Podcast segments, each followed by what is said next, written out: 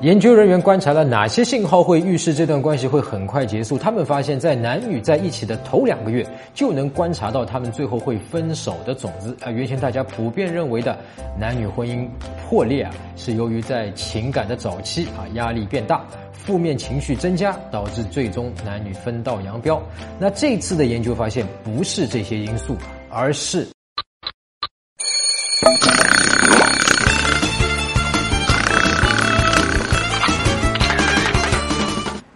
陈真恋爱学，恋爱可以学。你好，我是陈真。记得几年前呢，我和几个哥们儿一起去撸串。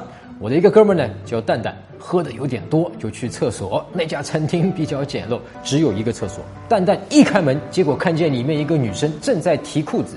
女生看着满脸酒气的蛋蛋，以为他是故意闯进来耍流氓，二话没说就把醉醺醺的蛋蛋给狠揍了一顿。后来啊，他们俩竟然结婚了。每次看到他们，感觉呢，他们的感情是越来越好。反而呢，身边有一些郎才女貌、一见钟情的情侣呢，看见对方的第一眼就确认过眼神了。经过他们不懈的努力和经营婚姻，最终离婚了。我也一直想不通，为什么有些一见钟情的朋友还不如淡淡的婚姻幸福呢？最近刚好看到一项特别有趣的科学研究：女生在恋情的开始阶段不那么喜欢你，反而。会让你们的感情可以长期持续。这个长期研究花了十三年时间，从他们第一天结婚开始，跟踪调研了一百六十八对夫妻。那这个研究在十三年后得出结论，发现男女在结婚一开始的前几年过于喜欢对方，是过几年之后容易离婚的一个信号。啊，主要的原因呢，是因为这种过于浪漫的快感是很难长期维持的。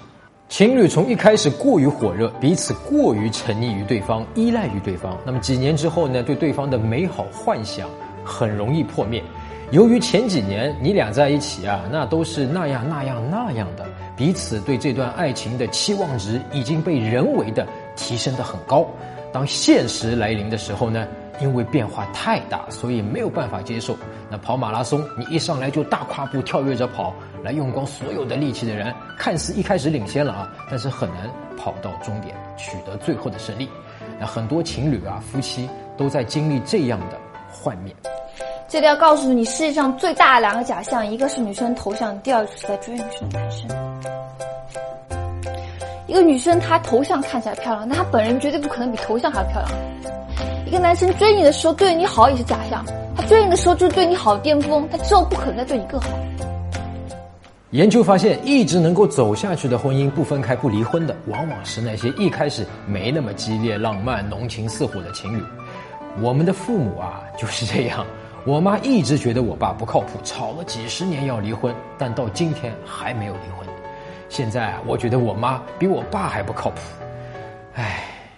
因为前后的变化不是太大，所以就不会破裂啊。研究人员观察了哪些信号会预示着这段关系会很快结束？他们发现，在男女在一起的头两个月就能观察到不满的种子。原先大家普遍认为的男女婚姻破裂是由于在感情的早期压力变大，负面情绪增加，导致最终男女分道扬镳。这次的研究发现，不是这些原因，而是幻灭。幻想的破灭是导致两人分手离婚的最主要原因。两人从一开始谁都离不开谁，每天都想见到他，到后来听完一整张专辑才能上楼见他。在这个过程中，无论是谁都会经历爱情。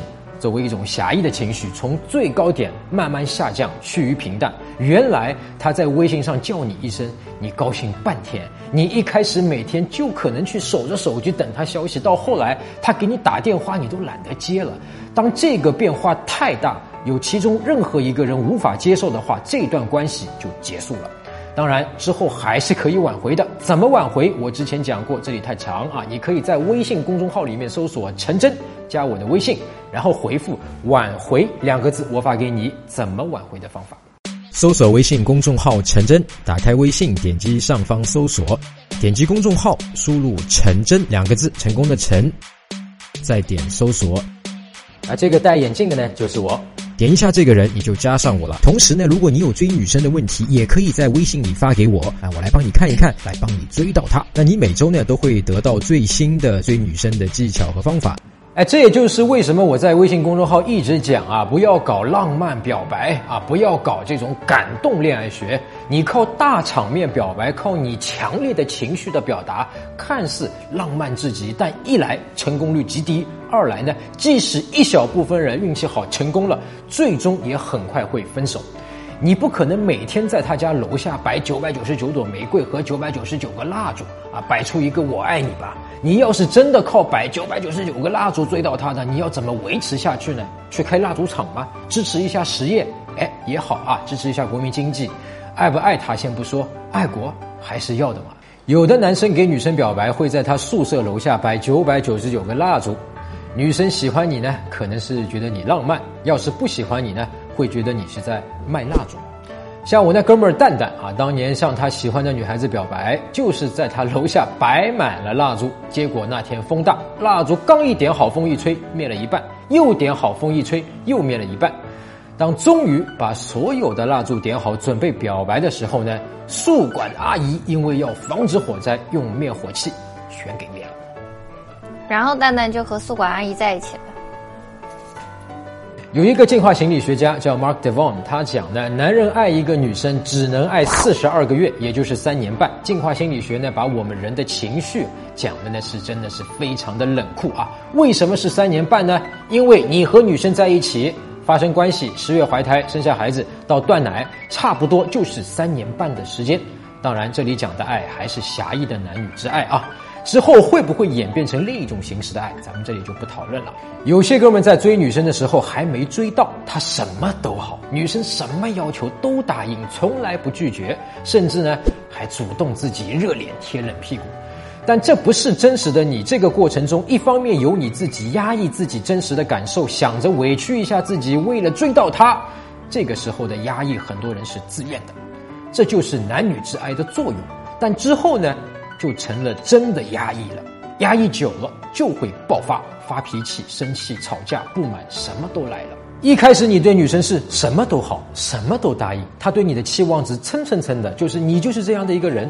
到后来，在长期的亲密关系里面，你肯定会变得更加的真实，哪怕到时你一个非常合理的拒绝，在他看来就是你不爱他了，你原来不是这样的。但你想过没有？如果你一开始就合理的拒绝，他也是能接受的呢。然后你俩走到一起，他就不会对你形成一个你无法维持的不合理的期望值。但有些哥们一开始不敢拒绝女生，害怕不满足她拒绝他，他就不会跟你在一起了，你就追不到他了。有些呢，纯粹就是情绪上的想让女生满足啊，也没有一个明确的逻辑目标啊。前者是自卑，自我价值感低；后者呢是童年曾经没有满足过妈妈啊，得到过不好的回应啊，被骂被打过。我研究恋爱学十五年了，我发现很多哥们被女生分手，女生离开他，都是一开始就埋下了地雷，并不完全是他后来做错了什么，而是一开始就错了。当然，一开始就走错，并不意味着必死。如果还没有分手，有一个一加三的模式，循序渐进的把女生对你的不合理的期望值调节到一个可以让你俩彼此舒服的、自在的、可以长久走下去的范围内就可以了。如果已经分了或者正在分手，那么再提醒一点：第一步一定要尊重女生分手的意愿。当下你去挽回她，是满足你当下的意愿，对吗？是你想要去挽回她。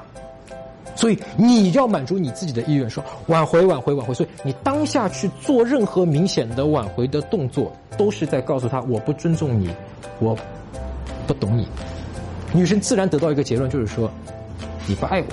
表达你舍不得他的同时呢，要答应他，千万不要死缠烂打。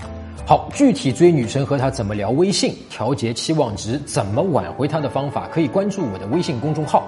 陈真在微信里面搜索公众号“陈真”就可以加我，然后领取免费的《吸引学周刊》。我每周五晚上九点半都会发给你免费的教程，回答五个具体的问题。